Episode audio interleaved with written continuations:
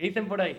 Empezamos este nuevo proyecto donde una vez por semana conoceremos la historia de tremendos locos. Los interrogaré para saber cómo han sido capaces de vivir de sus locuras, además de recibir cinco cápsulas de conocimiento desde nachochambo.es.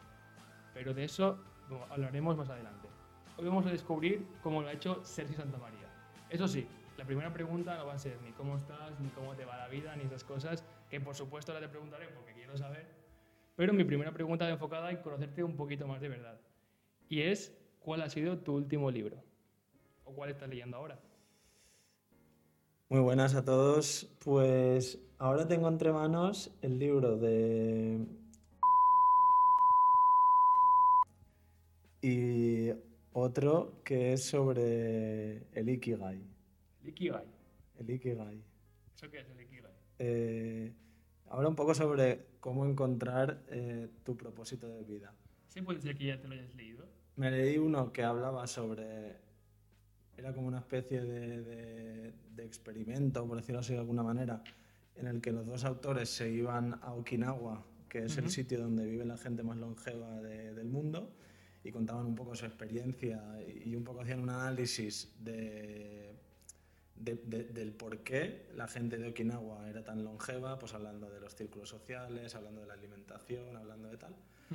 Y ahora han hecho como la segunda versión, porque la primera la verdad que funcionó muy bien, tienen también podcast y tal, que va sobre cómo aplicar eso en la, en la vida de una persona normal. Entonces uno sería como una especie de, de, de manual ¿Sí?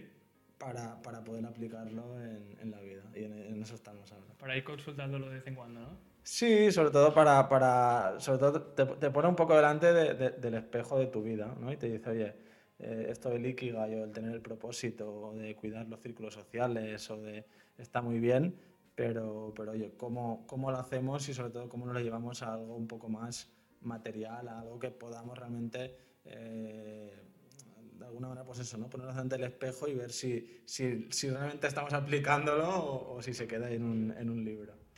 Bueno, Sergio, ahora pasa una cosa y es que el primer libro, nuestros oyentes eh, habrán escuchado un pitido. ¿No habrán escuchado el título? ¿Por qué? Pues esto es porque en la primera píldora, la primera cápsula de conocimiento que enviaremos mañana por email, eh, destriparemos un poco este libro que tú comentas con, con todo lo que nos estás diciendo ahora y, y después de cámara. ¿vale? Así que en Vale. nachochambo.es podrán ahí, eh, en el primer email del día, pues conocer el título de, de este libro que nos comentas. Bueno, ahora sí, Sergio, ¿cómo estás? ¿Cómo, ¿Cómo te va todo? ¿Cómo te va la vida?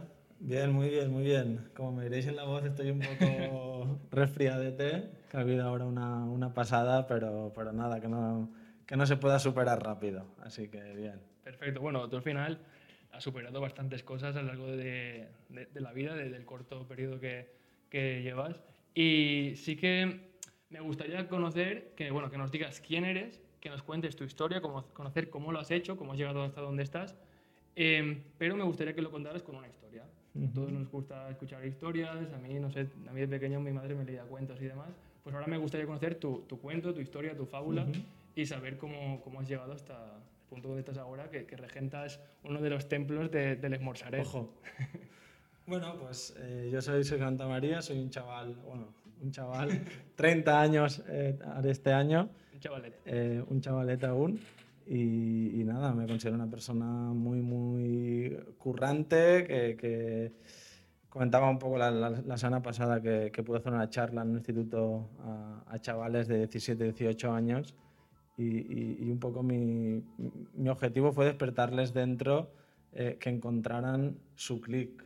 ¿no? Y fue un poco el, el hilo conductor que di durante, durante toda esa charla porque creo que es una cosa muy importante encontrar aquello que, que te hace feliz y sobre todo saber y, y- y en tu vida perseguir algo, ¿no? que al final muchas veces eh, todos conocemos a gente que, que pasa por la vida y dice, ostras, me, me- me dejo llevar porque mis padres quieren que estudie una carrera, me dejo llevar porque mi novia quiere que tenga hijos y me dejo llevar en un trabajo que igual no me llena y cuando me doy cuenta eh, estoy jubilado y, y- ya prácticamente la vida se termina. ¿no? Y, y yo sí que que muy pronto, por distintas circunstancias, me salí de eso y mi única opción, pues al final fue eh, perseguir cosas y romper ciertos límites que, que, pues, un poco también movido por, por, por mis circunstancias, pues me habían llevado a prácticamente no tener eh, posibilidades de, de- de estudiar, no fui a la universidad. ¿Pero qué es pronto? ¿Qué es pronto? ¿Cuántos años? Con 17 años estaba ya trabajando con mi padre en el, en el restaurante que tienen en un polígono del Gemesí. ¿Estudiabas o...?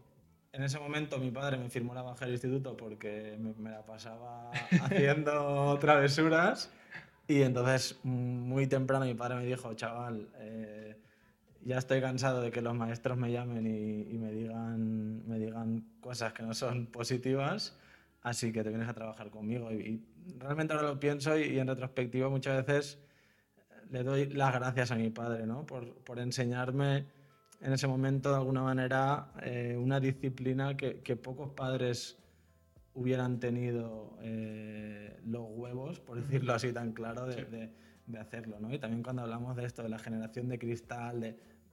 yo he tenido la suerte de que en mi casa mm, no me han hecho de cristal.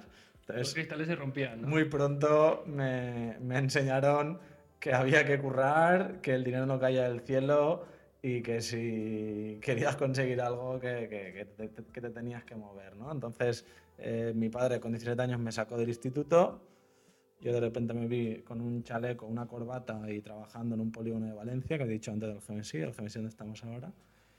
Y entonces, claro, en esas digo, bueno, pues algo tengo que hacer, ¿no? Porque ponerte a currar ya con 17 años, pues yo ahora veo a los chavales de 17 años y digo, madre mía, y en esa edad ya te crees que sabes algo de la vida.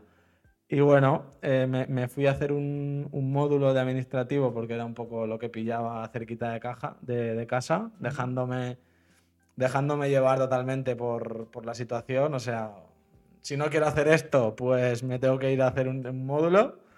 Si no quiero estar currando, por decirlo de alguna manera, me tengo que ir a hacer un módulo y, algo aprenderé. Y esta experiencia, pues al final sí que se convierte un poco en, en- en una experiencia vital porque haciendo las prácticas del módulo de administrativo, pues ya me doy cuenta de que, de que, de que eso no era para mí. Entonces allí como que siento un poco ese primer flechazo con 19 años eh, de la hostelería. Y ya digo, ostras, mm, igual no se me da tan mal, igual eh, esto es lo mío, ¿vale? Igual no, no fue el momento adecuado ni, ni, ni el entorno adecuado, pero igual lo mío sí que es la hostelería, porque al final toda la vida mis padres han tenido negocios, me he criado en un bar, eh, acostumbrado a ver a proveedores, a clientes, o sea, es como que el, el que se ha criado en una fábrica al final conoce todos los rincones. El otro día justo escuchaba un podcast de, de Silestone, que es una empresa de Almería. Y el tío contaba que de pequeño se iba a las canteras y tal, y ahora está llevando, vicepresidente de la compañía, está llevando la compañía en, en- en América, ¿no? Pues a nuestra escala, pero yo sentí un poco eso, de, ostras, la hostelería es lo mío, igual no ha sido el momento adecuado por cómo han sido las circunstancias, igual tampoco el estar con mi padre o con mi familia me está condicionando, pero aquí sí que ya, mm, bueno, me- puede, puede valer, puede valer. Y entonces, haciendo las prácticas de, de administrativo, me descargué mm, el primer manual de coctelería. Pero por tu cuenta, en internet... Sí, sí, y también porque había una frase de mi madre que me decía siempre, que me decía, claro, mi madre intentándome motivar de alguna manera, me decía, hijo, aunque seas basurero, pero intenta ser el mejor. Que son chorradas que te dicen en casa, pero que al final te van dejando ahí como un pozo, ¿no? Y dices, hostia, pues igual sí que tiene mucho sentido esta frase, ¿no? O sea, si vas a ser un camarero, intenta ser el mejor. Y yo esta frase me la he repetido muchas veces, cuando te ha venido un cliente cabrón y, y- y tú dentro de ti dices, que no, tío, que yo tengo que ser mejor. Que mi inteligencia emocional tiene que ser mucho mejor que un cliente que viene a complicarme el día. ¿Cuál es la definición de cliente cabrón? Sí, pues el típico, que, que- que te saca un poco de las casillas, que yo qué sé, a mí han llegado a pasar muchas cosas, ¿no? Pero el típico cliente que dices a, a otro compañero, pues igual lo sacaba de las casillas, pero luego llegabas tú intentabas tirar un poco de, de- de- de toda esta inteligencia emocional para, para que eso no te pasara, ¿no? Entonces, me imprimí el primer manual de coctelería, me acuerdo que llega al local, que aquí ya sabes que el tema de los locales en esa edad es los garajes para reunirse con los amigos, y llegué allí eh, con un... que no son garajes tipo los de Apple. o sea, No, no, no, no. Aquí son garajes que para ver. jugar a la Play. Y otras que cosas. ha sonado así muy, muy cool. Es que claro, ahora un garaje ya es algo cool.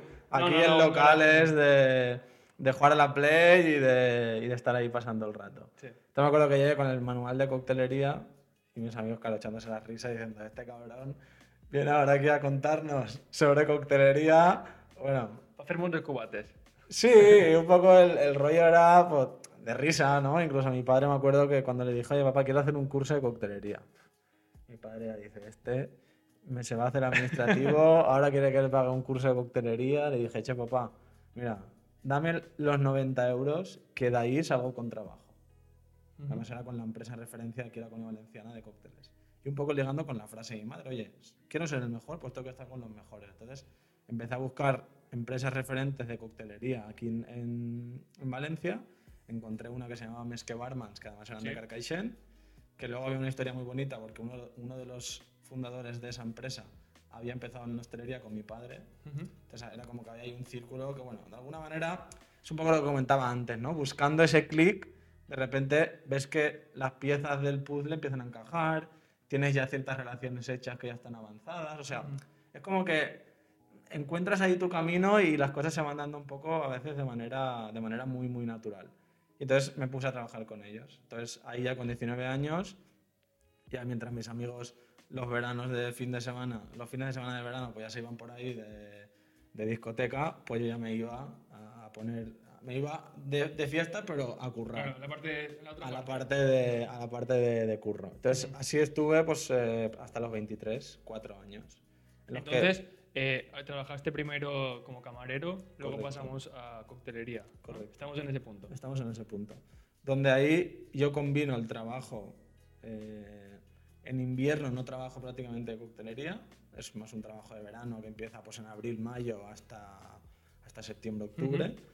Pero bueno, mi, mi implicación ya es tal y mi, mi engagement, por decirlo de alguna manera, sí, mi, mi- o sea, estoy ya tan cogido dentro de, de- de que ya digo, por aquí es mi camino, que yo me acuerdo que tenía en ese momento una novia que le organizé un cumpleaños, eh, una fiesta ibicenca, todos mis amigos, eh, de fiesta, tal cual, y el día de antes me llamaron para, para, para ir a currar y dije, no, no, yo mm, al cumpleaños no puedo ir. Y, Ujú. O sea, como que ya me autoimpuse una Ya responsabilidad. lo tenías también claro, tenías ese foco ahí. Claro, pero que yo en ese momento, yo qué sé, antiguamente en el instituto, me- cualquier excusa me valía para, para, Ya. para no tener ese Ujú. foco, ¿no? Y, ya, ya te- y un poco en retrospectiva lo ves y dices, ostras, ya ahí como que me empecé a focalizar mucho y luego también había tema de concursos de coctelería que te ayudan un poco pues, a prepararte, a echarle horas, a un poco como que ibas sabiendo lo que significa el, el-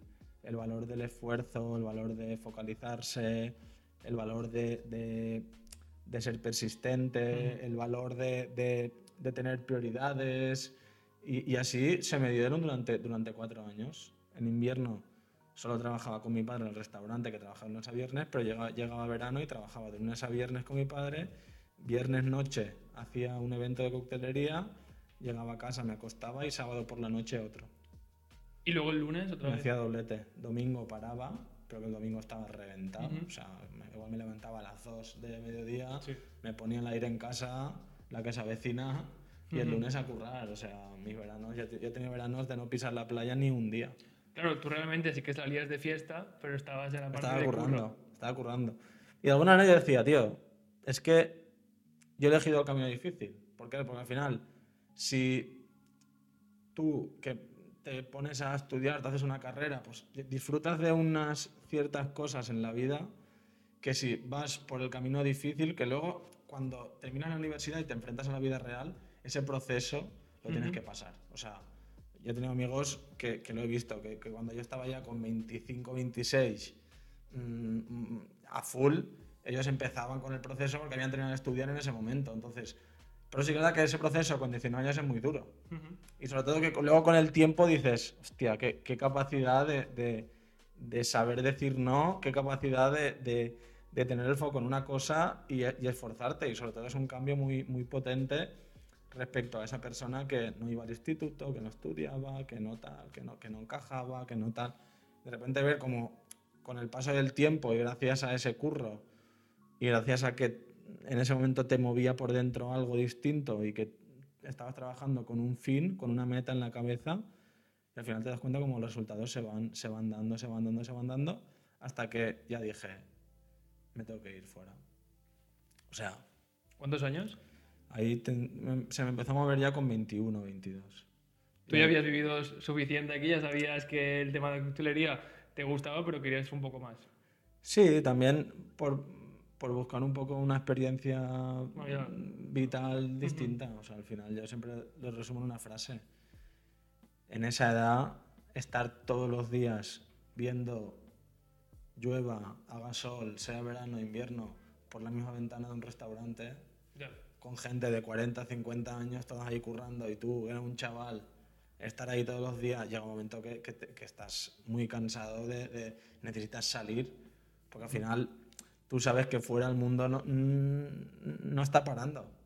¿sabes? Fuera el mundo no está parando, tus amigos se están yendo de Erasmus, tus otros amigos, pues yo que sé, uno está currando, uno se pilla un trabajo de verano y el resto no sé qué, o sea, se mueven, ven más cosas, ven... Entonces, claro, de repente tú estás eh, 12 meses al año en el mismo sitio, estático. Entonces, claro, también la coctelería me daba mucho eso, el contacto con mucha gente de fuera, eh, conocías a los promotores de eventos de las marcas, conocías un poco cómo se empezaban a mover, tal. Y dije, vale, aquí me muevo bien y, y- y mis habilidades naturales aquí encajan muy bien. Vamos a dar el siguiente paso. Entonces me puse a mirar cursos, me puse a mirar cosas por fuera, tal hasta que di con, con un curso que se hace en la Universidad Gastronómica de San Sebastián, que es el Basque Center. Y aquí también es un momento muy clave, porque allí tenía un amigo que estaba estudiando el grado de, de cocina y justo ese año sacaron el, el curso de experto. Esto quiere decir, el curso experto, cuando lo avala una, una universidad, quiere decir que el temario está avalado por una universidad y equivale a unos créditos. Dentro de lo que es la formación de reglada, pues tienes el, el tema de cursos expertos, luego tienes seminarios, luego tienes máster, luego tienes tal. Todo está avalado. Tú, aunque no tengas carrera universitaria, lo puedes cursar, Ujú. pero como no tienes carrera universitaria, no te sumarán créditos, ¿vale? Pero son cursos que están certificados por, por- por una entidad educativa eh, oficial, como es en este caso, por ejemplo, la Universidad de Mondragón, que es la- el grupo universitario más potente de- de- del País Vasco. Entonces, encontré este curso, me puse en contacto con, con el coordinador del curso y le dije a mi amigo, oye, organizame una reunión con, este, con esta persona, que en ese momento la conocía un poco de vídeos y tal, porque el tío se movía mucho en ese, en ese sentido. De hecho, tenía un vídeo con más de 10.000 reproducciones en YouTube en el año 2016. Vale, tú, tú el, el irte allí también puede que esté influenciado porque tú, durante el periodo que estabas trabajando en, en el bar, ya tú por tu parte buscabas información en YouTube, en Internet y veías que por el País Vasco había gente potente. O- Mm, No, no tanto por eso. Yo lo que sí que buscaba mucha información, que, que también es, eh, es muy buena tu pregunta, buscaba mucha información sobre escuelas de negocio. Escuelas de negocio. y lo veía como super- algo inalcanzable. Porque yo tenía muy claro que mi vida era la hostelería y mi vida era los negocios. Ya con, pero sabía que no tenía formación. Entonces sabía que tenía que currar mucho para poder llegar. Entonces sabía que como lo había hecho mal en años anteriores y no me había cultivado, ¿no? esto es como el libro de la buena suerte que Sí. a veces hemos comentado, ¿no? que, que no había sembrado para cuando cayera la semilla del trébol, pues tenía que currar ahora por tres Ya. para poder compensar Sí. el equilibrio. Entonces, ¿qué pasa? Que yo veía las escuelas de negocio y era como, "Pf, hostia, qué guapo sería poder ir a una escuela donde te enseñaran sobre negocios. Ujú. Me da igual el conocimiento del medio, me da igual naturales, me da igual física, química, porque a mí eso no me motivaba, me motivaba menos, menos cero. Mm. Y entonces yo me metí a buscar mucha información sobre, sobre escuelas de negocio. Esto fue un poco por una huida hacia adelante, me refiero. Eh, tengo que salir, en la coctelería tengo una salida, voy a exprimirla al máximo, o sea, no voy a dejar perder esta oportunidad, Ujú. porque es la única que tengo. Entonces lo que voy a hacer va a ser exprimirla al 100% y luego ya veremos, ya veremos cómo conecta todo. Porque igual hubiera podido terminar acabando, no sé, si me hubiera surgido la ocasión, pues igual hubiera terminado montando cóctel bar. Ujú. ¿Por qué no? En ese momento yo tampoco, tampoco sabía que no iba a hacer eso. Bueno, hasta el momento no sabemos si has montado un cóctel bar o otra cosa. Todavía Bueno, no hemos llegado a ese. Todavía no hemos llegado, pero posiblemente hubiera- no, si la vida me hubiera llevado hacia ahí, Es fácil que. porque he tenido oportunidades de, de poder hacerlo y no se, han, no se han materializado. Posiblemente si en ese momento se hubiera materializado, pues hoy la conversación sería, sería distinta, pero en ese momento era más una huida hacia adelante, de decir, quiero salir, este tema me gusta mucho, voy a exprimir al máximo y voy a currármelo al máximo. Entonces, de las opciones que había, yo sí que era que siempre he sido como muy, muy curioso, muy mm, de mirar mucha información, de leer, de... entonces en, en el momento en el que yo empiezo a ver cursos, pues estaba la típica marca que está en todo el mundo, que te vende que todo es muy chupi guay, pero que realmente luego terminas y, y- y hasta luego. No hay ninguna entidad formativa detrás, no hay nada. Ujú. Solo que cogen una sala en un sitio muy chulo, pues, donde quedan bien los vídeos, hacen los, los, la, la oferta formativa, posiblemente es a la hostia. Pero en cuanto. Lo que yo percibía era como muy de, de- de, bueno, de, de chiringuito de playa, que vaya un tío, se hace cuatro cócteles, se va un chiringuito de playa a, a echar la botella hacia arriba. Y tampoco ese era mi perfil, porque mi perfil era más mm, distinto a eso. No me veía haciendo eso, sino mi perfil era más buscar algo profesional que tuviera un poco más de, de sentido, que no, no, no buscaba exactamente lo que ofrecían estas empresas. Entonces encontré la, la Universidad de San Sebastián y ya dije, hostia, esto sí. Una universidad arreglada, con una entidad formativa detrás. Además, el coordinador es un tío que es un fenómeno que se mueve. Porque estamos hablando antes que he dicho las 10.000 reproducciones. 10.000 reproducciones en YouTube en el año 2015 Ojo. no son las 10.000 reproducciones de TikTok de ahora, sino era ya un estatus muy por encima, porque la gente en ese momento trabajaba el Facebook y prácticamente no estaba en el Instagram. Ujú. O sea, era Facebook y YouTube, y tener ya en YouTube unas 10.000 reproducciones ya era mucho. Entonces el tío este como que ya era conocido. Entonces me concerté en una reunión con él, me fui allí, eh, en uno de los cóctel bar que tiene él, que se llama el Hotel Astoria de San Sebastián, y yo, llego allí con mi amigo. Claro, el tío de repente empieza a montar un despliegue, me hace ahí como una masterclass para mí solo, en plan, que yo digo, hostia, yo flipando, porque además el tío este era conocido, me refiero. Es un tío que perfectamente ese día hubiera podido estar en su casa, hubiera pasado a decirme, oye chaval, ¿qué tal estás? Eh, ido y, y- y no le hubiera hecho falta hacer nada más. Pero el tío se monta allí como un despliegue para hacerme, para enseñarme lo que hacían, con hielo seco, con tal, con cual, con un cariño y un amor, que nada más salir ese día de- del hotel, le dije a mi amigo, el año que viene estoy aquí. Aquí. Claro, porque además el curso ese año ya, ya había salido en el 2015. Pero yo hasta que no fui a hacerle la entrevista, ¿sabes? Pues yo pensaba, si tengo que cambiar mi vida, que sea por algo que valga la Claro. pena. No quiero irme a. Londres, tío, sin un puto duro, a vivir ahí en un cuarto y a, y a- y a pasarlo mal, porque al final tampoco era eso lo que buscaba. Entonces, eh, que también estuve pensándomelo, pues lo de irme fuera, tal, pero bueno, no era un poco lo que buscaba. Pero ya cuando encuentro a este tío en San Sebastián, en la universidad, que además se veía como un montón de cariño en lo que hacía, tal, estaba mi amigo allí, que no- iba al final, no iba a un círculo nuevo, sino que Claro, tenía un enlace. Era como que todo volvió a encajar. Eh, Al final, creo que eso es importante porque en la vida te das cuenta que curras, curras y de repente un día hace todo. ¡Fum! Un poco lo que comentaba Steve Jobs en lo de Sí, lo la charla de Stanford. O sea, es que es tal cual. De repente haces ¡pum! Pero para que se unan tienes que ir a buscar algo. No se van a ir estando en tu casa viéndola pasar o jugando a la Play. Si eres streamer, pues igual jugando a la Play sí, pero si es una cosa normal, evidentemente no.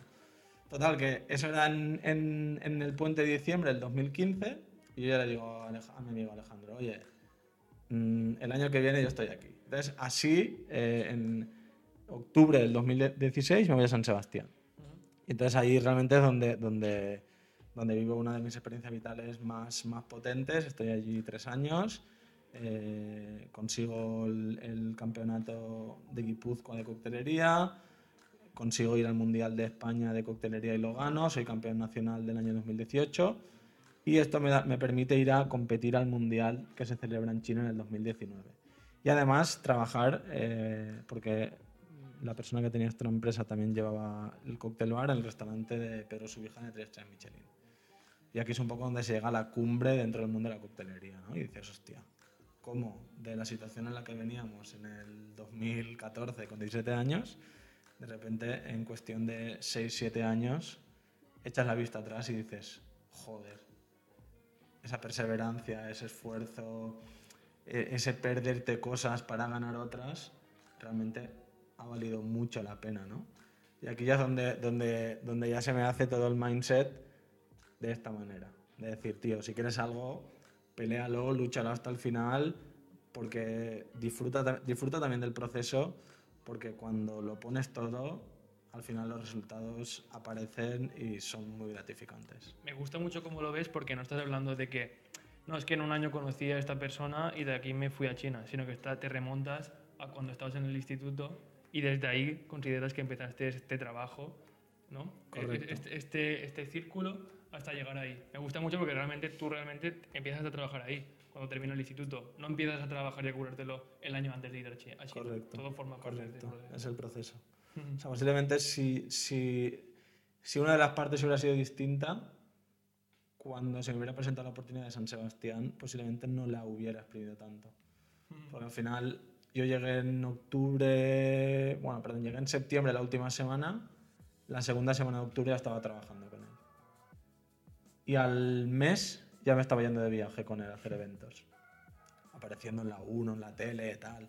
Y fue como, hostia, se me vuelve a abrir una oportunidad de oro para poder hacer lo que me gusta y sobre todo hacerlo bien. O sea, disfrutándolo y, y- y, disfrutando mucho, que es al final lo importante, y, y consiguiendo cosas. Y, y luego sí que es verdad que, que hay mucho trabajo a la sombra, que yo, por ejemplo, lo que menos valoro son los premios, ¿vale? Pero es algo que cuando tú lo dices, en la mente de la gente nos posiciona mucho. Entonces, al final, yo, por ejemplo, lo que menos valoro son los premios, el, el hecho de haber ganado el campeonato de Guipúzcoa o el de España, o el hecho de incluso haber trabajado en el 3 3 Michelin. Pero son ítems que toda la gente se lo dices y te posiciona. Yo, por ejemplo, me acuerdo. Llevaba ya, no sé, el tiempo currando en San Sebastián. Además, allí entras en un círculo nuevo, con lo cual la gente no sabe todo tu, Claro. todo, no, no, no están condicionados. Sí. Entonces, tú de repente dices, ostras, yo he llegado aquí, me he conseguido ganar el respeto de todo el mundo que está aquí, todo el mundo me ve como un tío guay, súper normal, tal. Pero si me voy atrás, la gente tiene como un componente de que ya me está prejuzgando por un poco lo que había hecho durante toda mi época de adolescente, ¿no? Y cuando me voy fuera, eso se rompe. Entonces, como que tú empiezas a, a definirte otra vez de nuevo. Sí. Entonces, además, como que en ese momento había como que estaba teniendo un cambio pues a nivel de pareja, a nivel de amigos. Era como un momento de la vida en la que ahí se termina una parte de la vida. Para mí, ahí es, o sea, el momento de San Sebastián es como que se cierra una parte de mi vida y de San Sebastián hacia adelante se abre otra. Entonces, yo lo que hago es coger de toda esta parte lo negativo y eliminarlo. O sea, esto ya no me lo voy a quedar conmigo porque no me vale. Me cojo lo positivo y me lo llevo a la nueva etapa y empezamos a construir. Y entonces, en ese proceso de dos, tres años, es cuando se construye de una manera muy positiva, porque claro, no venía de un negativo. No es como si, por ejemplo, en el proyecto te montas un restaurante y debes 100.000 euros. Pues tío, de aquí a que le des la vuelta y ganes 50.000, vas a tener que hacer 150.000. Pero si lo abres en cero, porque no tienes que pagar un traspaso, porque no tienes que hacer una gran reforma y, y- y lo- y te gastas 10.000 en ponerlo al sitio, tío, te va a cundir mucho más. ¿no? Entonces, es un poco como en este, este concepto de. Como yo venía de, una, de, una, de, una, de un negativo en mi vida importante, al final me costó mucho equilibrarlo. El balance en cero. Correcto. Pero en un momento llego a San Sebastián y empieza a subir, claro, todo es muy positivo. Ujú. Porque de repente como que te empiezan a llegar eh, resultados, empiezas a viajar, empiezas a dar charlas. Pero porque vas con el trabajo a... hecho también. Claro, porque ya vas con una mentalidad muy diferente. Yo ahí me daba cuenta porque ahí aún había gente de mi edad que estaba en el grado. Y yo iba a 3.000. Y decían, ¿este, este qué, qué hace? Porque va a 1.000 por hora. Cuando yo estoy yendo a 200, ya, ya, pero es que yo vengo a 200 desde que tengo 19 años, cabrón. Claro. Yo con 23 ya tengo los huevos pelados de currar. Ujú. Entonces ya no me tienes que venir a, a- a- a contarme historias. Yo ya voy con un piño fijo. Con un piño fijo y sobre todo también que, que se entienda como un piño fijo en el que nunca se tiene que hacer de una manera interesada, sino porque las cosas se van dando de manera natural. si yo hubiera llegado en esta persona y por mucho que hubiera tenido ese reconocimiento o por mucho que hubiera tal, mm, no hubiera habido esa conexión por ambas partes con, con Pachi, pues posiblemente el camino hubiera sido distinto, pero también él jugaba un papel fundamental, porque luego cuando ya, el primer día me acuerdo que fuimos a la furgo, él se desnudó de manera literal, me contó su vida, yo le conté la mía, llegamos a hacer el evento. No, había una- no habían camas individuales, ¿vale? Estoy diciendo que es el coordinador del curso que ya acababa de empezar Y la primera vez. y la primera vez que yo hacía algo con él, ¿vale? Eh, y de repente llegamos a donde hacíamos el evento, no habían camas dobles, o sea, perdón, no habían camas individuales y era una cama de matrimonio. Entonces, nos quedamos ahí después de hacer el evento hablando, eh, nos acostamos los dos ahí juntos, cada uno en una parte, y ya cuando íbamos a San Sebastián ya dijimos, pues hasta el fin del mundo. O sea, ya hemos conectado. Buen onboarding, ¿no? Para empezar. Sí, sí, fue, fue tal cual. O sea, subimos a la furgo, me dijo, yo viajo así. Se compró un paquete de Kikos y no sé qué. Yo me compré chocolatinas. Nos conocimos, me acuerdo que fuimos de Donosti Girona en furgo, o sea, igual nos metimos 4 o 5 horas. Y a la vuelta ya dijimos, ya está. Y luego ya fue con él así, ya está. Y luego vinieron todos los resultados, pero sin toda esa parte del proceso Me gusta porque eh, creo que, la- que las personas sí que tenemos como ese detector de interés genuino. Cuando, cuando te encuentras a alguien por el camino que está haciendo algo similar a lo tuyo y ves que le gusta, por- porque, no porque te guste a ti, sino porque a esa persona le gusta y eres capaz de conectar con esa, eh, me parece brutal y creo que, como te comento, las personas sabemos un poco diferenciar las personas que son por interés o que les gusta realmente. No sé si se ven los ojos, si hablando con la persona, pero se nota. A ver, yo creo que al final somos energía.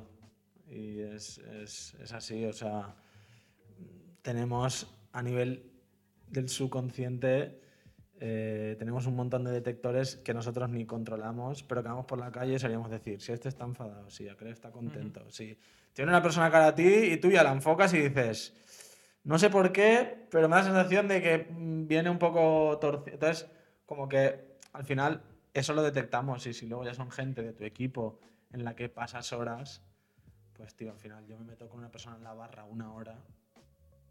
Ahora que al final yo soy el jefe, pues igual me cuesta un poco más, porque igual la gente eh, puede tender a actuar de manera distinta, que es una cosa que no entiendo, pero como compañeros, tú te metes en... Yo lo- siempre, siempre lo he visto así. Te meten con una persona en una barra a currar un servicio y sabes cómo, sabes, sabes cómo es. Si es currante, si no, si se le va un poco la boca, si... Y hasta al final cuando estás currando es importante. Ya. Pues muchas veces tienes que encontrar un poco como, Sí, el como- equilibrio. como ese balance. Vale, bueno, volvemos un poco con la historia porque nos has dicho que eres jefe y no sabemos jefe de qué. ¿Vale? Así que eh, ganas, no ganas, no, ganas el campeonato de España, ¿vale? Y te vas a China. ¿Qué, qué hacías en China? En China fui como invitado a participar en el Mundial de Coctelería. De... Es como una especie de Eurovisión, pero de cócteles. Entonces, estás ahí en un hotel de la hostia, eh, todas las, ¿cómo se- las delegaciones de, Sí. de- de los países, de todo el mundo. Y entonces, pues, estás ahí participando de- del evento. Yo, yo, yo no competía directamente, mi participación era como ayudante de- de- de- del jefe de bar. Pero ¿Fuiste bueno, con boina? Eh, no. ¿No? Ah, vale. No, es no. que he visto unas fotos tuyas con, con una boina, con una chapela, ¿se llama? Eso fue cuando gané el campeonato de, de Vale. San Sebastián. Las dejaremos también por aquí. Que eso fue lo que. De, de todo, lo que más ilusión me hizo fue eso. ¿El ponerte la chapela? La chapela. O sea, eso fue lo que más ilusión, ilusión me hacía. Por un poco lo que comentábamos antes. O sea, mis padres, con todo ese proceso que han vivido conmigo, eh, como un poco la nota discordante, ¿no? El pequeñito, el, el más traviesete y tal, de repente se va fuera. Y para mí, el, el traerle algo físico a mis padres y que, que eso tuviera, porque además la chapela en, en el País Vasco es como algo de mucho honor. Ahí le llaman el chapeldún y el, el que lleva la chapela es como el campeón. Entonces, es un símbolo de honor el hecho de, de- de que te den la chapela. ¿vale? Entonces, para mí tiene mucho más significado eso que, que- que incluso hasta el irme a China. Porque era una manera de, de- de coger esa chapela, traérsela a mis padres y decirle, ahí está todo el, eh, todos los frutos de- del trabajo. y, y es lo que comentaba antes. La gente a ese tipo de cosas le da mucha importancia, porque son símbolos y al final la gente necesitamos símbolos para ver un poco dónde está el nivel. ¿no? Entonces, el hecho de que yo vaya dos o tres años currando y de repente gano el campeonato, a mí, por ejemplo, mucha, mucha gente que estaba, que estaba en el GMSI era como que de repente decía, hostia, cabrón, lo que estás haciendo.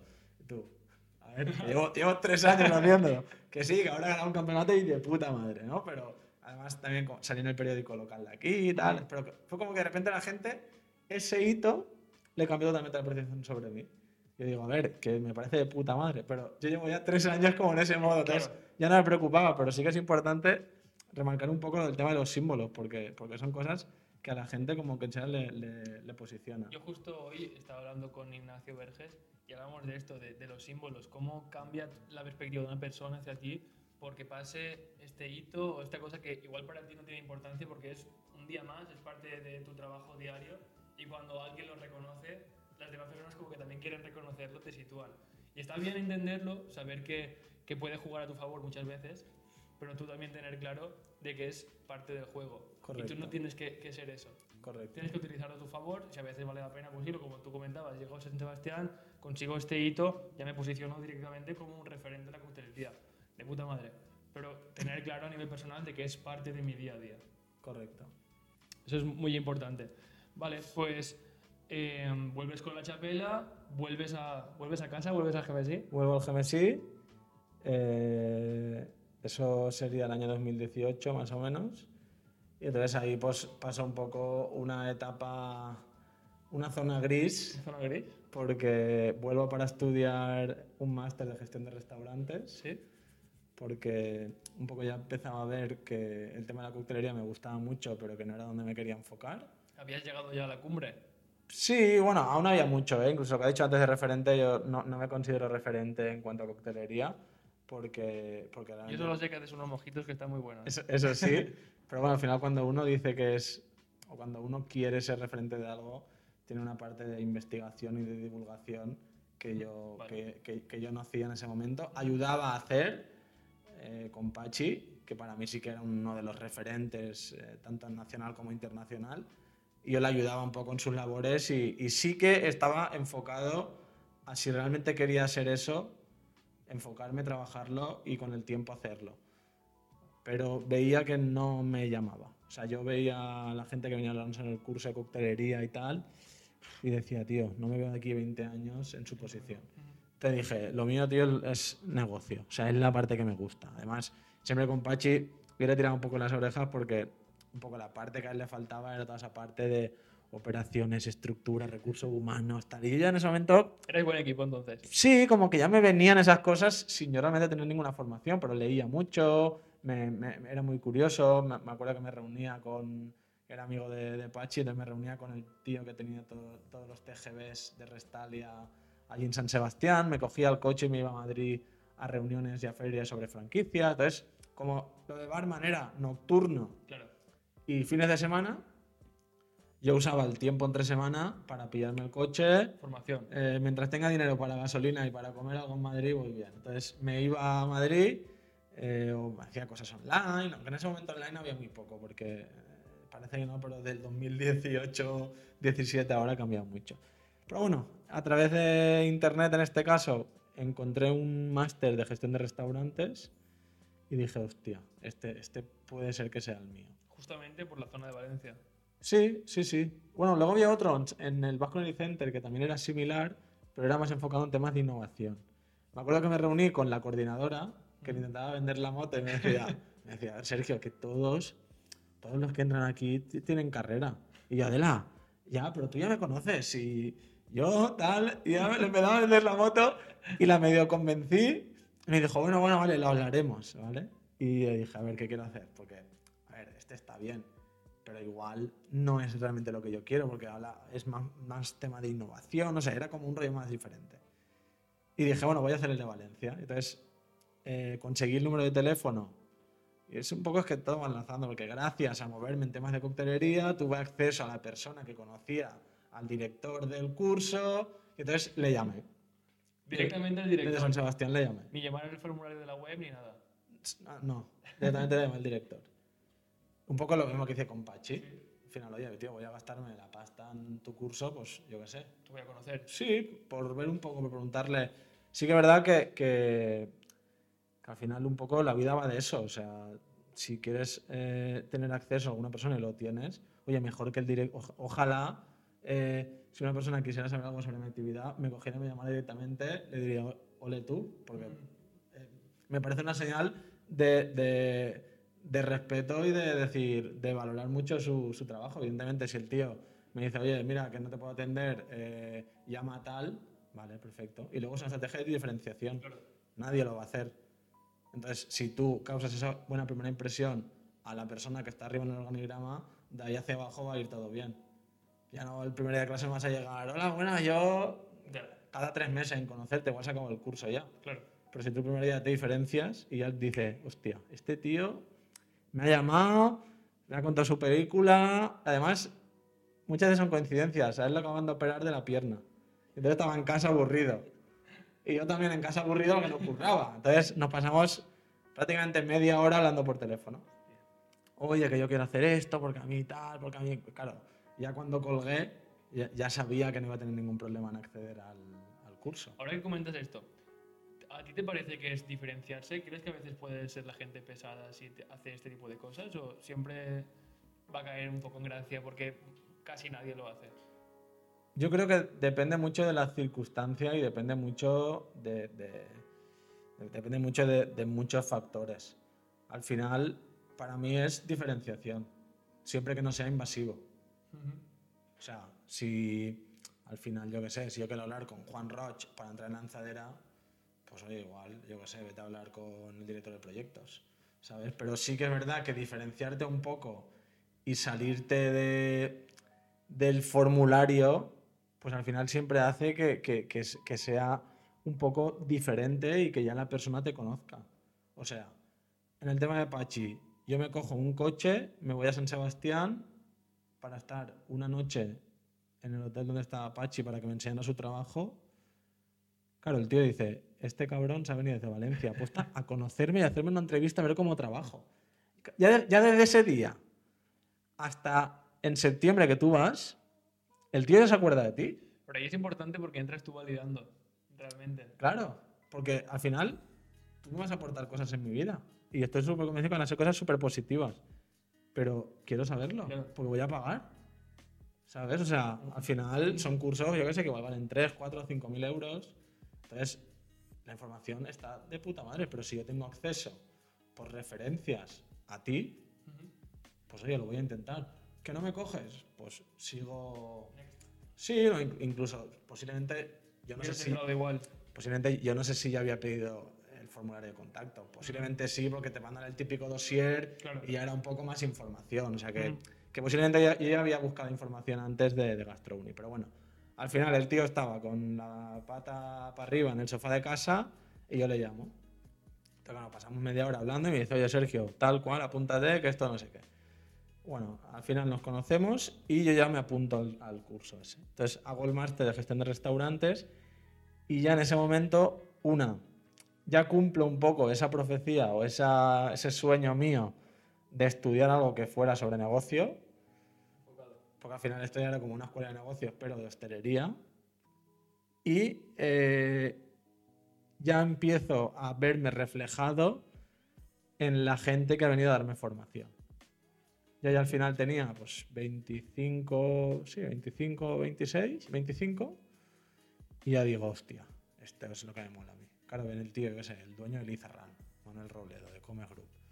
Y se empieza a contar ahí sus movidas de plan estratégico. Y yo estaba así en clase diciendo, hostia, dame tu teléfono que voy a Madrid y te hago una entrevista, pero, pero rápido, ¿sabes? Luego, por ejemplo, pues de- del grupo de Lifinder de Alicante, de tema de recursos humanos, de cómo hacían todo ese manual de gestión de personas. Y claro, a mí todo esto ya me empezaba a abrirme un montón de puertas en mi cabeza y decir, Buah, esto es lo que quiero. O sea, vuelvo al punto de cuando estaba en el restaurante de mis padres empezaba a ver cosas de coctelería. Sí. ¿no? Que decía, "Eh, ahora mismo esta es mi, mi obsesión, ahora mismo es esta.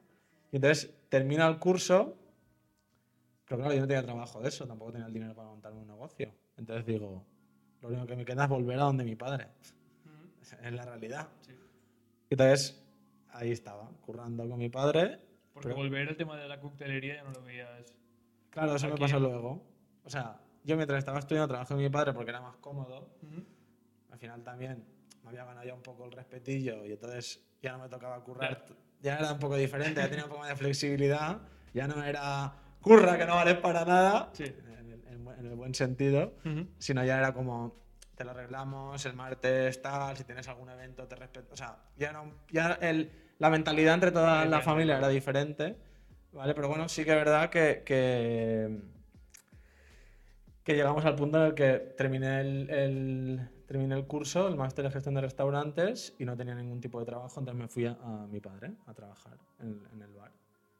Claro, ahí llega un momento en el que ya era un poco la, la disputa entre la nueva generación y la antigua. Claro, tú al final eh, imagino que querías aplicar también pues, procesos que tú has ido conociendo. ¿no? Claro, tío, al final venía dopado de, de un montón de información. Yo venía a estar en San Sebastián, en la Universidad Gastronómica, que se respira un ambiente súper innovador, súper tal, de analizar un montón de negocios, porque ya estaba como en el mindset este de, montarme algo, de ver franquicias, de reunirme con un tío que gestionaba tres o cuatro locales en, San Sebastián, de recibir un curso del de Lizarrán. Claro, de repente te meten al negocio de tu padre, que al final aún se gestiona como se hacía antiguamente. Y estamos hablando de un negocio que no estaba en Valencia capital, en el centro. Claro, un negocio, que está en un polígono. y sobre todo también que, que- que al final es normal, ¿eh? O sea, el- es, es normal que se generen eh, estas... Porque tu padre sabe una fórmula que le ha funcionado 25 años. No vas a venir tú ahora y porque has hecho un curso cámbiame mí la vida. Es normal. Yo, yo al final lo, lo entendía y entonces yo de alguna manera era como que, que- que tampoco era una tampoco era una guerra de querer cambiar todo. Yo simplemente veía un montón de deficiencias y decía, es que tengo que salir. Tengo que salir porque no tengo hueco para, de alguna manera, poder desarrollarme un poco aquí. Y es que, pero tampoco puedo estar callado por, por, por respetar a mi padre y por no generar a cada momento una, una guerra. Entonces ¿sabes? decidiste hacer hueco, ¿no? Claro, entonces decidí irme a un proyecto de coctelería Ujú. que era la apertura de un local muy famoso aquí en Valencia. Y entonces la empresa que yo había trabajado antes de aquí de Valencia me llama para, para, para que vaya con ellos. Claro, me meto allí, un puto desastre, no- ciertas cosas que no me encajan. Pero claro, mi mentalidad ya era una. Yo ya me había trabajado una mentalidad con una, una estructura y un esquema, a nivel de negocio, a nivel de gestión, a nivel de operaciones. Entonces ya no me valía algo que no estuviera a esa altura.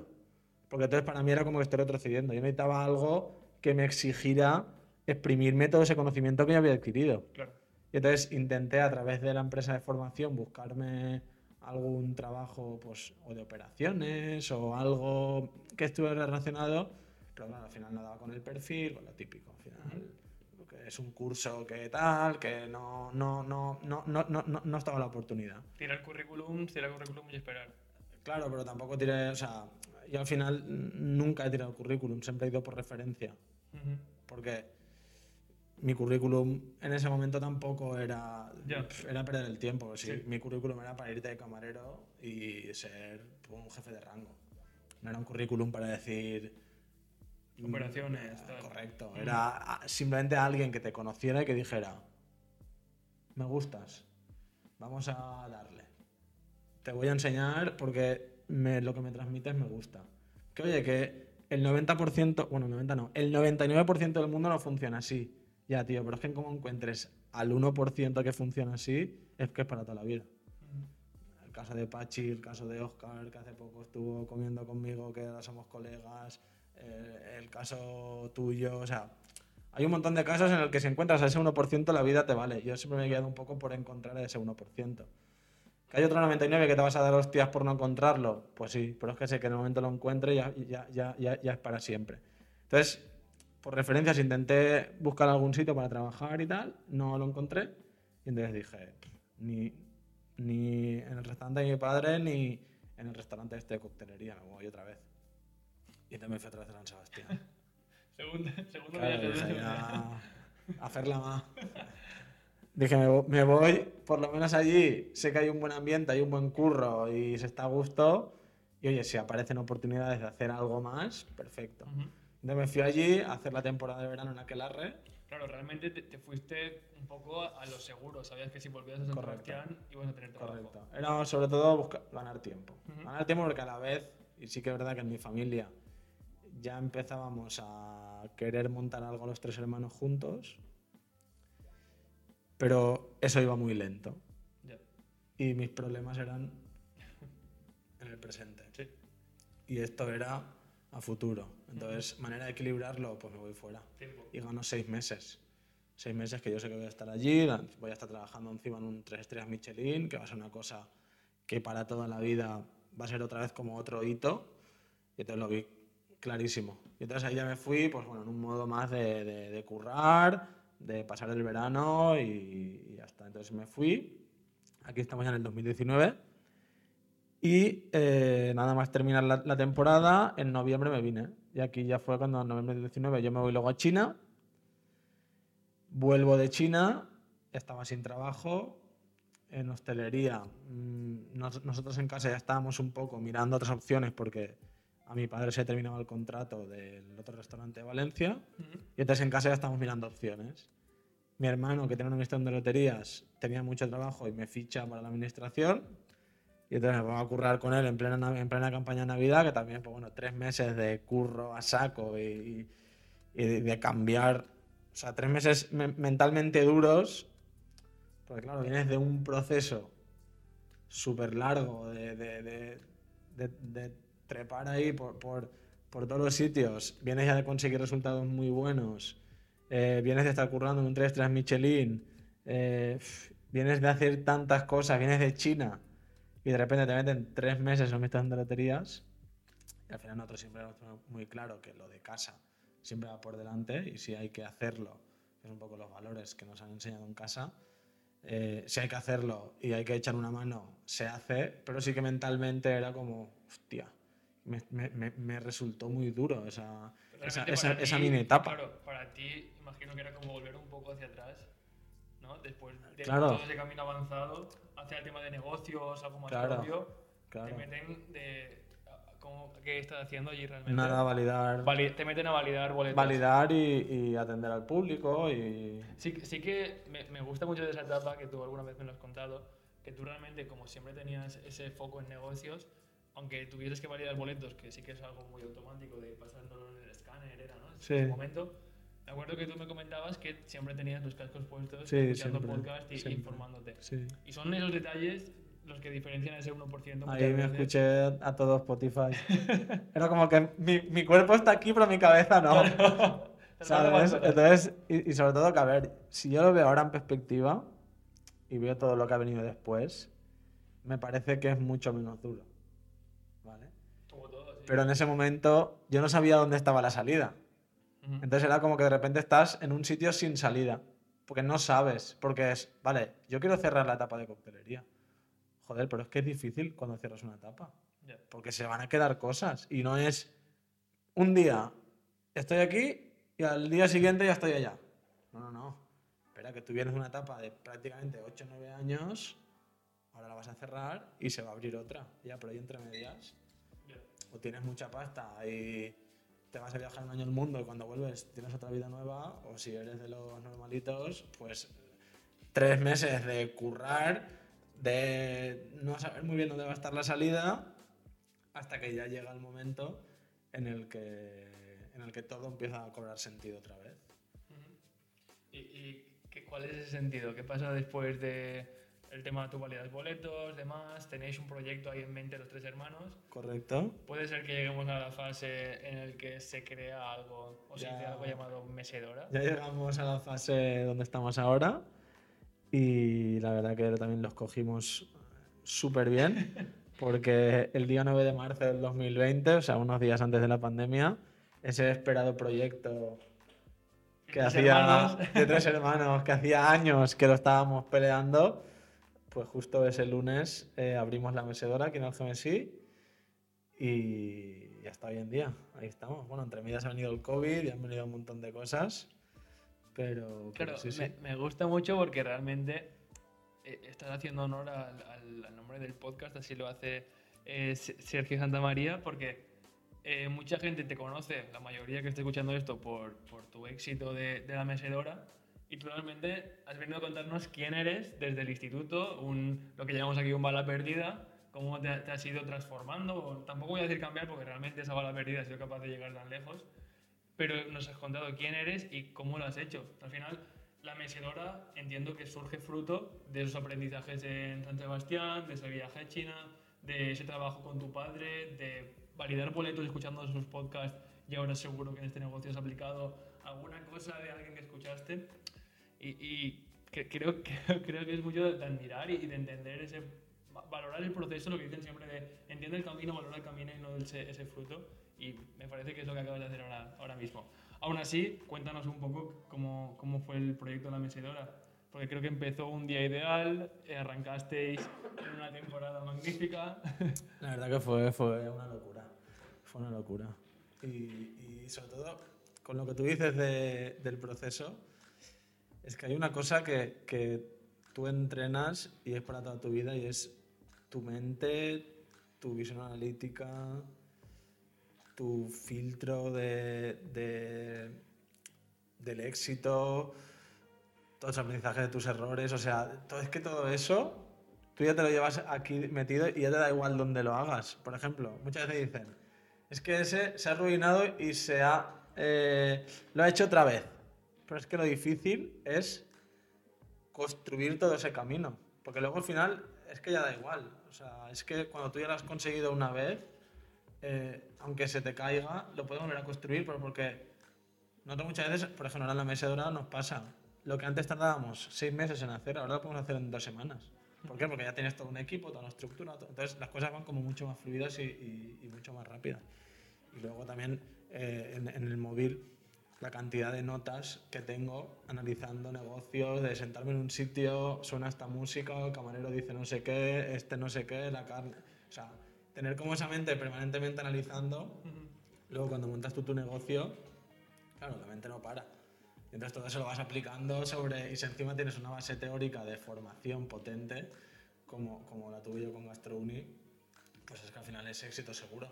Luego es lo que tú te quieras esforzar en eso, o sea, en hacerlo realidad, porque luego en la mente todo es muy bonito, pero cuando te pones a hacerlo hay un montón de obstáculos por el medio que tienes que ir salvando y tienes que creer en el proceso y creer en la meta y creer en, en, lo que tú crees, porque suena a obviedad, pero hay mucha gente que quiere ser Cristiano Ronaldo y se pide a McDonald's y no va al gimnasio. Pues oye, si tú quieres tener un cambio físico, tío, o te pones a hacer dieta y vas al gimnasio y tal, o mejor mm, no lo quieras.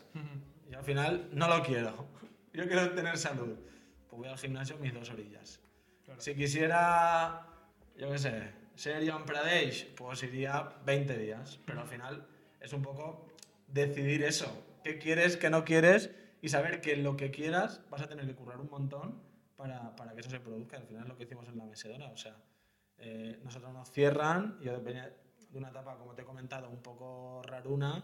Entonces, los primeros 15 días me quedo en casa, encerrado, con la- en, la cama, descansando. Porque Estamos hablando de la pandemia, ¿no? hablando de la pandemia, de, la, de la primera semana de, la pan- las dos primeras semanas de la pandemia, mis hermanos, que al final eh, tienen una gran parte de, de- de curro y de, y de mm, y de culpa de que el proyecto de la Mesedora esté, esté en marcha, porque además fueron ellos los que arrancaron el proyecto y los que me obligaron a formar parte de él.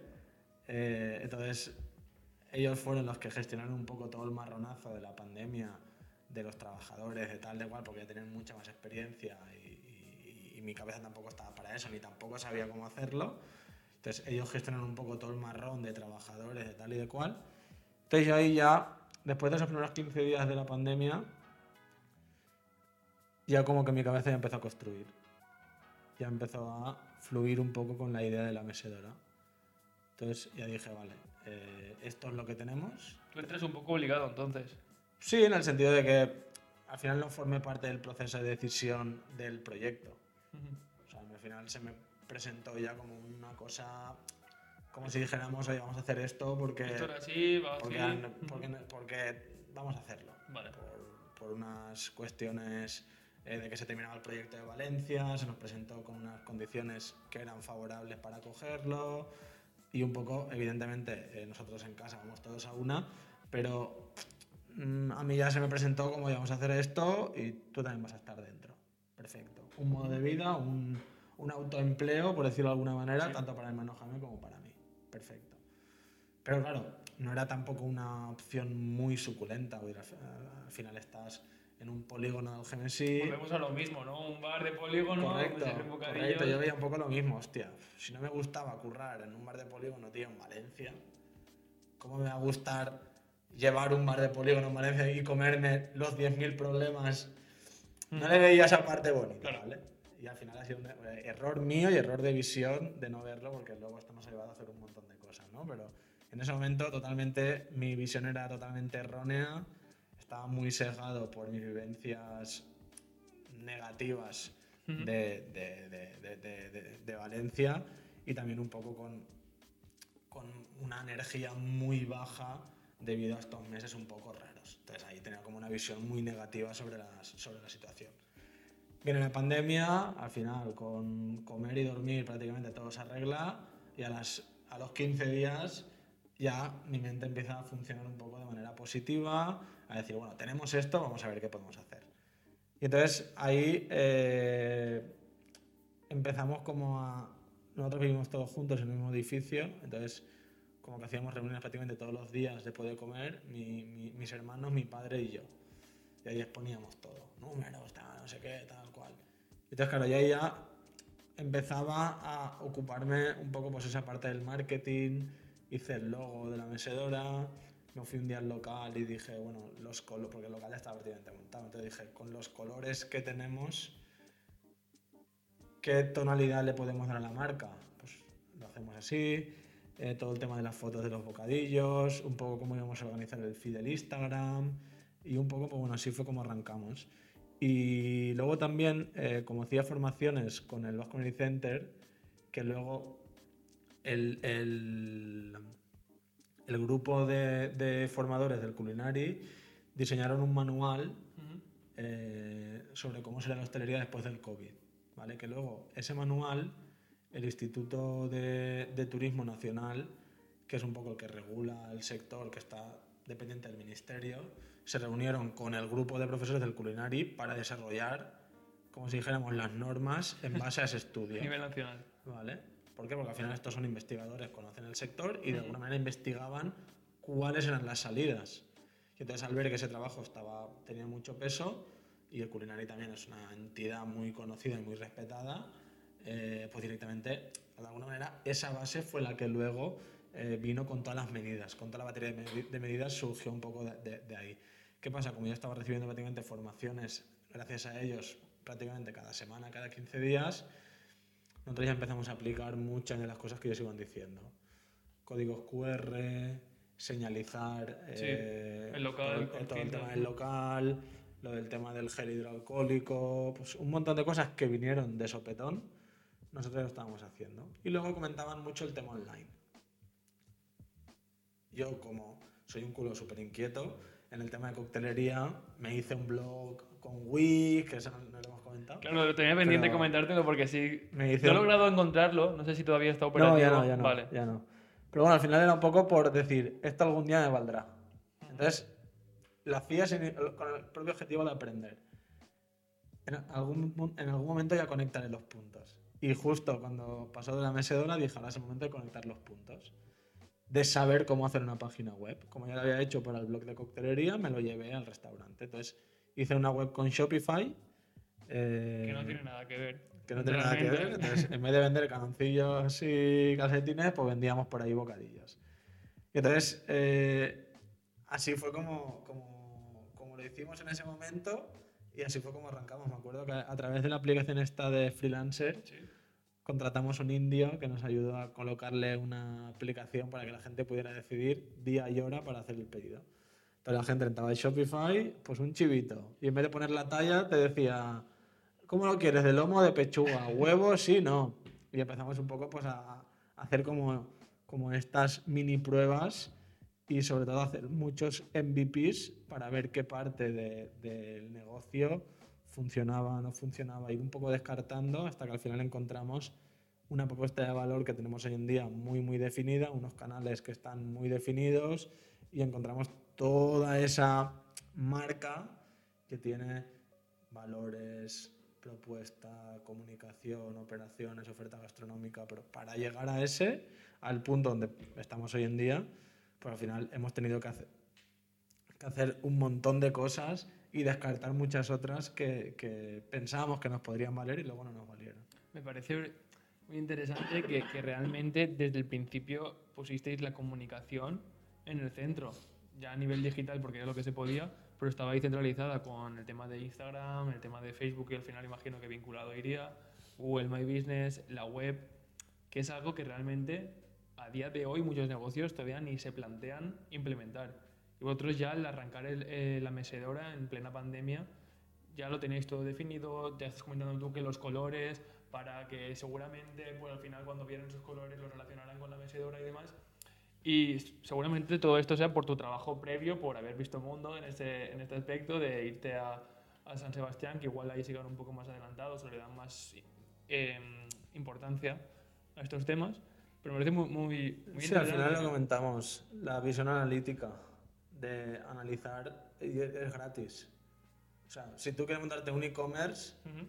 ponte a analizar la comunicación de este e-commerce, cómo lo hace, cómo se comunica, qué valores tiene asociados, en qué plataforma lo hace, qué tiempos eh, de hacer lo- lo- los pedidos, qué tiempos de entrega tienen, con qué agencias. eh.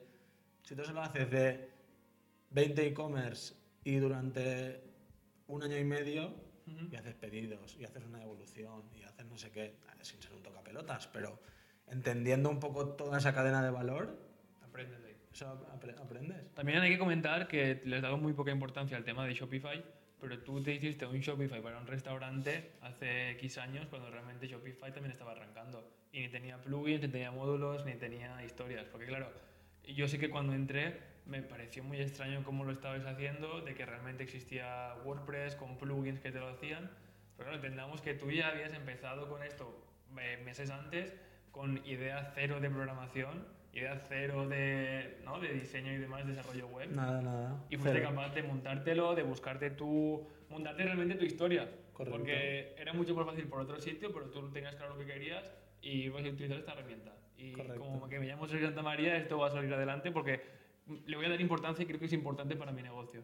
Correcto. Sí, porque también me gusta, o sea, todo lo que tenga que ver con negocio, hostelería. No, no soy una persona que está muy cerrada en hostelería, sino también me gusta el negocios digitales, marketing, a nivel usuario. Ujú. Pero me Bueno, gusta seguir las marcas, me gusta escuchar mucho podcast, leer sobre estas temáticas. Entonces, un poco como que, que, que, que creas un poco como de, de, de 0 a 1. O sea, Ujú. Sí, te llevas cosas de otros sectores, porque al final un Shopify para una persona que vende ropa, pues oye, es lo más básico, ¿no? Pero si eso justo te lo llevas a un restaurante, Ujú. hostia, de repente acabas de hacer una, una innovación súper disruptiva y en el cual la gente flipaba. Porque decía, tío, yo estoy currando ahora en el polígono y puedo pedir un bocadillo a través de una página web. Luego ya veremos si es funcional, si no, si... Pero yo el MVP lo tengo validado. Que al final es un poco lo importante. Sí. ¿Qué pasa? Que el día en el que se nos olvidó cerrar la web, un sábado, y de repente vimos, ¡pum!, cuatro pedidos.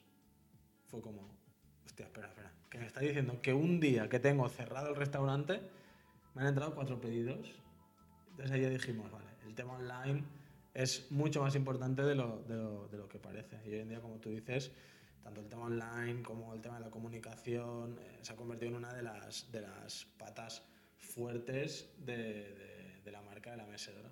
Sí, si quieres, coméntanos un poco más de, de tema de la mesedora, cómo ha ido evolucionando, pero realmente en Instagram, LinkedIn, incluso en el tuyo propio, que lo dejaremos también en la página, lo pueden consultar todo, ¿no? Porque desde el mes 1 se ha estado comunicando está- qué está es la ahí. mesedora. Está ahí todo documentado. Bueno, al final la mesedora es algo tan sencillo como un bar de almuerzo valenciano, en el que nuestra propuesta de valor, pues al final es eh, ofrecer un espacio agradable a, a- al precio justo a nuestros clientes, pero sí que ofrecemos una experiencia muy distinta por toda esa parte de digitalización, en el sentido de que la gente puede reservar su mesa antes de venir, eh, puede consumir nuestro contenido relacionado con el tema del almuerzo a través de nuestros canales de redes sociales, eh, tenemos dos robots camareros que nos ayudan en el servicio, eh, tenemos el local decorado súper bonito con motivos que cuentan un poco la historia del almuerzo y tal, entonces al final sí, somos un bar de almuerzos, pero tenemos un montón de cosas alrededor que hacen que la experiencia de venir a la mesedora pues al final sea única, que es un poco lo que buscábamos y, y volvemos un poco a lo de antes, es lo mismo, la diferenciación. Y lo potente de esto me parece que no es un modelo que... No habéis hecho un modelo de negocio en un principio que queríais que fuera súper escalable, que tuviera robots, que realmente nace como un bar de almuerzos de pueblo. Y esa esencia es la que se ha mantenido en todos los procesos de innovación, como puede ser el tema de la web, los robots, y, y, es lo que se pretende mantener y transmitir sobre todo a, al público que, que, viene a la vencedora. Al final habéis ido, hemos ido a, a Madrid a, dos veces, al IFEMA y al Congreso, y te das cuenta de que la gente allí cuando le comunicas que es el almuerzo, más que cuando le comunicas, cuando ve que es el almuerzo por la mecedora, empieza a entender todo el tema de los pueblos, las cuadrillas, uh -huh. los amigos, el convoy. Y, y, me parece eso lo mágico y la esencia que tiene la, la aparte de los robots, que están genial, porque sí que de, de veras que es una experiencia única ahora aquí a nivel provincial. El tema de la reserva por web, el QR, está muy guapo. Todo muy, digital, muy, muy digital, digital, muy actualizado. Muy bien, pero la esencia es lo realmente con lo que se queda la gente y al final nos lo comunica por mensajes. Sí, al final la esencia de un, de un negocio de hostelería es muy sencilla. Calidad de producto a un precio adecuado. Y si encima le metes un local bonito, ya tienes, ya, ya, ya tienes el éxito asegurado solamente por el boca a oreja. Porque al final tú en un sitio bonito, comer bien, a un precio justo, eso ya te lo compran. Sí. Entonces, todo lo que le metas de más, sobre todo para generar marca, pues al final es diferente. Cuando tú te montas un negocio de hostelería y dices, oye, pues yo sé que tener un negocio de hostelería, pues, pues vale, hay muchos, en cada pueblo hay 20, pero cuando dices, ostras, con esto quiero generar una marca. Entonces ya, ya, es otra, ya, es otra, conversación, porque una marca pues entiende que tiene asociados unos valores, entiende que tiene asociados unas cosas que si tú te montas un negocio de hostelería, hay negocios de hostelería sin marca que pueden vivir. Uh -huh. Sí, tú lo has comentado, al final son tres pilares básicos, cuando los cumples, correcto. Si le metes toda esa parte de marca, pues oye, al final, eh, si tú te planteas que también es una de las cosas que nosotros eh, nos planteamos, pues si tú te, te, planteas crecer, pues oye, tienes que invertir en generarte toda, toda esa marca que, que, que acompañe y sobre todo que le dé empaque y que le dé un porqué. Y al final creo que son las cosas también que hemos hecho desde la mesedora. Oye, ¿por qué existe la mesedora? Pues oye, porque queremos promover y queremos darle visibilidad a la cultura del almuerzo. Y muchas de las cosas que hacemos, como has dicho tú, lo de IFEMA, lo de FITUR, lo de, incluso lo de la decoración del local, uh -huh. lo que sea, va todo por esa visión de generar esa marca y sobre todo por la visión de, de, de que esos valores que le queremos generar a la marca estén representados. Y es un poco todo ese hilo que une todo, todo aquello que hacemos. Tiene sentido cuando haces lo que comunicas, que, que pasa en muchas empresas que se comunica pues un estilo, unas cosas y luego realmente no lo están implementando en su día a día y la mesedora puedes ver qué se está aplicando de todo lo que se comunica con artistas locales, con proyectos más grandes, pero todo se, se está aplicando. Pero es que lo ves hasta con proveedores. O sea, ayer vino un proveedor, estamos hablando sobre una negociación y me dice, tío, me dijo una frase tu hermano, y digo, veremos mi hermano Chaume, ¿qué frase le dijo? Que tío, cuando haces cosas pasan cosas. Y es que es la verdad, no sé qué, tal. Y dije, hostia, es que hasta esa cultura consigue pasar a la parte de enfrente. Uh -huh. Entonces un proveedor se sienta contigo y ya su percepción y su valor ya no está solamente en hacer negocio contigo económico, sino ya está en asociarse a tu marca. Porque tus valores le interesan, entre comillas y tus valores hacen que su marca tenga valores. Y eso al final es algo que a mí me rompe la cabeza decir, hostia, es que ya no solo para el cliente, sino para los proveedores, toda esa parte de marca, de comunicación, también es de un valor incalculable. Que pasa, pasa ahí muchas veces de, está claro que al final hay intercambio de servicios o de bienes, pero que pasas de ser un proveedor a ser un colaborador. No, no, es que yo trabajo con la mesedora. Correcto. Porque correcto. claro, la gente quiere, pues al final, tener esos valores, aprender de ti, igual que tú puedes aprender de él. Correcto. Es, es lo que tú dices, cuando te sientes a la mesa ya te sientas con un colaborador y no con un proveedor donde hay una barrera en medio. Correcto. Vale, pues ahora que ya tenemos claro tu historia, imagino que te habrán dejado muchas cosas, muchas fies- fiestas que no nos has contado, mucho trabajo, pero algo de fiesta también hay seguro. Em, vamos a, a volver a Sergio Santa María y, es algo que, yo siempre hago a principio de año, para mí principio de año suele ser septiembre, y es que estructuro mis objetivos, mis acciones a través de diferentes pilares. En este caso me he apoyado en los de Diego Dreyfus, el tío es un máquina, lo recomiendo a todos, que están bastante alineados con lo que, con lo que yo hacía y está más completo, ¿vale? Entonces, eh, vamos a conocerte a partir de estos pilares y vamos a empezar con el cuerpo, ¿vale? Eh, tener un negocio, la, la historia, cómo lo has hecho, ya es algo que, que conocemos, nos lo has contado y podemos aprender mucho de ello. De hecho, yo me pondría este episodio cuatro o cinco veces más o menos para, para- cogerlo todo. Pero bueno, el tema de- del cuerpo, ¿eres una persona que cuidas tu, tu estado físico? ¿Crees que es importante? ¿No lo ves importante? como Lo veo muy importante y, y- y creo que a veces le he exigido demasiado a mi cuerpo. y, ¿En qué y- aspecto te refieres? En, en- en- en muchos. muchos. y ahora estoy empezando a cuidarlo de una manera mucho más consciente, eh, haciendo yoga, intentando mirarme mucho la alimentación y hacer un poco deporte disfrutando el proceso y no por un, por un objetivo. Yo soy muy kamikaze, entonces pasaba de no correr a hacerme medio maratón en, en un mes o, o de no hacer deporte prácticamente a meterme 30 kilómetros semanales por montaña para irme a hacer una carrera de 26 kilómetros. Y un poco lo hacía por, por el objetivo, no, no, no por el proceso. Y sí que es verdad que empecé con un, con un coach eh, mitad del año pasado. Y entonces ya como que me empezó un poco a cambiar la mentalidad y dije, "Mm, es que no, no es ni por el físico ni por el objetivo, es por el proceso. Y ahora sí que es verdad que es un momento en el que disfruto de, de- de ir al gimnasio, disfruto de salir a correr y me intento mirar mm, en la, en la alimentación. Estábamos hablando de que de San Sebastián te ibas a Madrid en coche, luego volvías a Valencia. Pero muchas veces no tenemos en cuenta que realmente el vehículo que siempre llevamos es nuestro cuerpo. Y es algo que si no cuidamos se va desgastando, porque ese cuerpo también ha ido a Valencia, ha ido a San Sebastián, ha ido a Madrid, no deja de ir a sitios, no deja de aguantar esa presión y si no lo cuidamos llegará un punto que te dirá, Sí. alto. Y sobre, Vale, sobre todo, yo me acuerdo que el coach me puso un listado de valores, era un poco un ejercicio trampa, y me dijo, señala los siete valores, ¿no? Lo típico. Eh, y de repente señala los siete, los siete valores y me dice, ah, ¿y la, y la salud?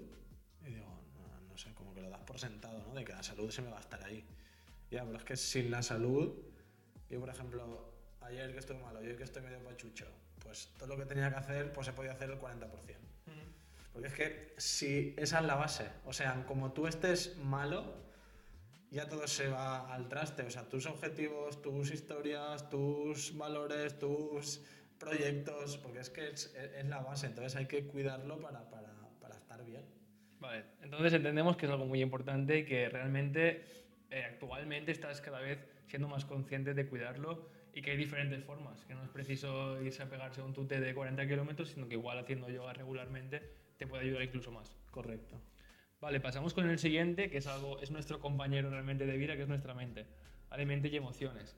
Muchas veces nos puede ayudar, nos puede motivar a esa llamada con el director que tú comentabas antes, pero a veces nos puede decir, ¿qué haces pegando cintas en el piso en, mitad de una pandemia para abrir un local? ¿O qué haces abriendo en Shopify cuando esto es para vender calzoncillos? ¿no? Entonces, también la trabajas, em, lees sobre esto, intentas un poco, escuchas podcast, o lo, lo ves relevante o es algo que, que lo pasas, lo ignoras y ya está. A ver, yo creo que si el cuerpo es la base, eh, la, la- la mente es un poco la que te guía, ¿no? De, de- de esa base, de esa base hacia tus objetivos.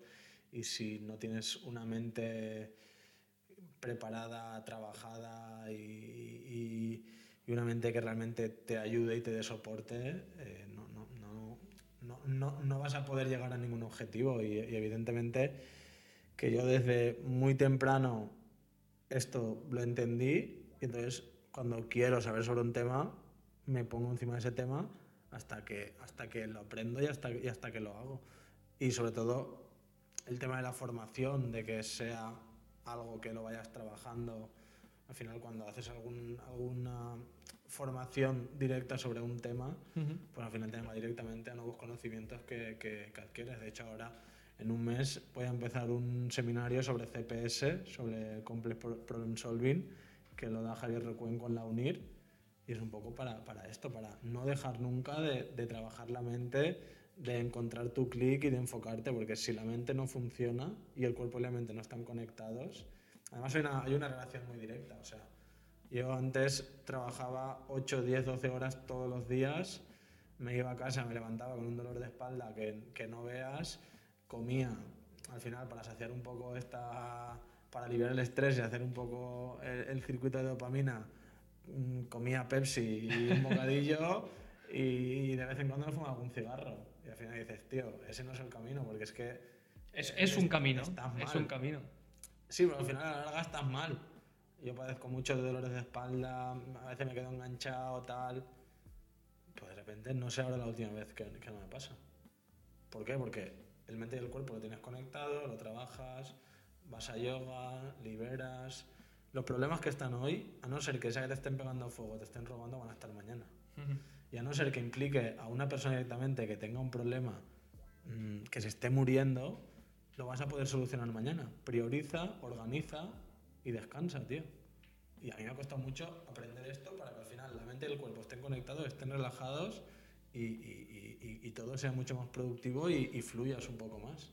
Ahora, es fallo mío por no tener aquí unas notas, porque iría muy bien una frase de Séneca, ¿no? de Marco Aurelio, que también hablaba mucho, mucho de esto. Vamos a ir un poquito más rápido. Luego en el tema de los emails sí que dejaré algo que hable después con Sergio. A nivel de trabajo, ¿vale? Tú al final, lo comentabas antes, tú hubieras podido quedar trabajando de, de coctelero, hubieras podido seguir el negocio de tu padre trabajando de camarero. ¿Por qué quisiste cambiar? Porque al final ya, ya, no, ya no entiendo que sea una cosa de subir el nivel, sino al final cambiar de área y, y querías enfocarte más en el tema de, de los negocios y es que tu trabajo estaba ahí. ¿Por, ¿Por qué ese cambio? Mm, yo, yo, diría que es algo que siempre, siempre lo he llevado conmigo. Enfocarse o sea, en los sí, negocios. Siempre. Yo me acuerdo de pequeño, con 7 8 años, le decía a mi padre, antes el bar que estudiar.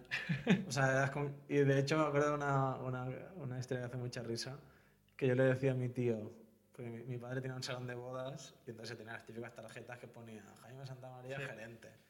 Entonces, claro, mi padre era un superhéroe. O sea, el tío ahí por en medio de la sala, organizando, hablando con los novios, venían las autoridades, lo conocía, y yo, mi padre decía, hostia, que tengo yo aquí a, a, a, al rey, ¿sabes? Al rey de España, lo tengo, lo tengo. Entonces como que siempre he tenido mucho como esta, como esta, porque además también al ser el pequeñito, como que está mucho tiempo con, con mis padres en, en, el negocio y tal, porque al final mis hermanos pues ya eran más mayores y ya se despreciaban un poco y yo como que pasa mucho tiempo ya en una etapa en la que mi padre estaba como, como a full y entonces como que he tenido como esa imagen siempre, ¿no? Entonces es como que lo llevo dentro. Y me acuerdo que le dije a mi tío, bueno, mi tío me dijo, ¿tú quieres ser de mayor? Y yo, yo quiero ser gerente, yo quiero ser gerente, como mi padre. Y me dice, ¿por qué? Y yo, porque es el que manda. Entonces es una chorrada muy, muy tonta, pero que al final ya te dice mucho de, de ese niño con 7, 8 años que ya tenía en su cabeza que quería ser como su padre, ¿no? Y creo que eso luego con el tiempo eh, pues también me ha ido focalizando mucho a, y porque también en mi casa pues todos tenemos proyectos, negocios, entonces como que lo, lo he vivido mucho. Me parece, vamos, eh, porque al final lo que hablábamos antes de los puntos, en menos de 20 años has conseguido ser gerente, Correcto. como tu padre. Correcto. Y seguramente hace 5 años cuando estabas en San Sebastián ni se pasaba por tu mente ser gerente o tener tu propio local. Estabas igual que comentabas en ese presente donde tú quieres tirar adelante, pero al final eres consciente de que tú estás viviendo lo que estamos haciendo ahora y, y ya está, y no sabes en un futuro qué vas a hacer, lo único que puedes es enfocar un poco ese camino y dirigir ese rumbo. Correcto. Eh, vamos a saltarnos el tema del tiempo y relaciones, bueno, relaciones no, el tema del tiempo y legado y lo dejaremos también en el tema de email. Y vamos con las relaciones, que es algo que me parece muy importante. Relaciones de pareja, relaciones familiares, relaciones de amistad. Muchas veces soy el primero que por temas de trabajo eh, priorizas eh, trabajo, eh, reuniones y demás, y, y, vas dejando un poco de lado el tema de quedar con amigos, porque como con la salud piensas que siempre están ahí y, y, los descuidas, ¿no? Y en tema de familia, imagino que también cuando tú en tu caso te fuiste a San Sebastián, imagino que también estuviste un poco más desplazado de la familia, aunque sé que tú realmente eres un tío muy familiar. Sí, sí, sí. Nosotros al final en casa vamos todos a una, somos un pack. Entonces, para mí esta parte, está, para, mí, para mí está al mismo nivel que el trabajo. O sea, es porque todo está conectado. Entonces, yo me he dado cuenta que si no liberas por otros sitios, al final en el trabajo rindes menos porque te, uh -huh. porque te acabas quemando. Entonces, de alguna manera, está todo muy ligado. Y luego el tema de las relaciones ya un poco más en, en profundidad, pues de alguna manera eres un poco mmm, las seis personas con las que más te, te rodeas. Y al final son mis hermanos, es Ana, es mi novia o es incluso hasta, hasta tú. Y luego, evidentemente, con las amistades, pues es que hay que estar, me refiero. Una cerveza a la semana o el quedar una tarde para hacer no sé qué o para irte a jugar a un pádel o todo eso siempre y cuando entren yo por ejemplo ahora mm, no está pudiendo ir a pádel porque hago tres días de correr dos de gimnasio uno de yoga me queda solo el fin de semana mm. pues oye, siempre intentas si no el sábado el viernes por la tarde pues quedar un ratito o sacar un ratito para estar con tu mejor amigo irte a hablar cualquier cosilla para al final eh, cuidarlo y sobre todo la gente que te aporta eh, y, a, y, a, la que tú le aportas, pues oye, hay que, hay que estar ahí. Nos vemos en los bares. La besedora, vale, eh, pues al final sí que es algo muy importante porque creemos que irse a hacer una cerveza puede ser que te apartas un poco del foco del trabajo, pero también es importante para tener un poco balanceadas estas áreas. Que está claro que, que el balance, el equilibrio es, una, es algo a lo que todos queremos aspirar, pero no existe y no es real en el ser humano, pero siempre hay que intentar un poco cuadrarlo. Y ya pasamos a la última, que es el tema de, del dinero, ¿vale? Aquí vamos a entrar un poco más en profundidad. Al final, tu relación con el dinero, ¿tienes algún objetivo con este dinero? Porque muchas veces creamos negocios, creamos proyectos para ganar dinero, llega un punto que dices, ¿para qué?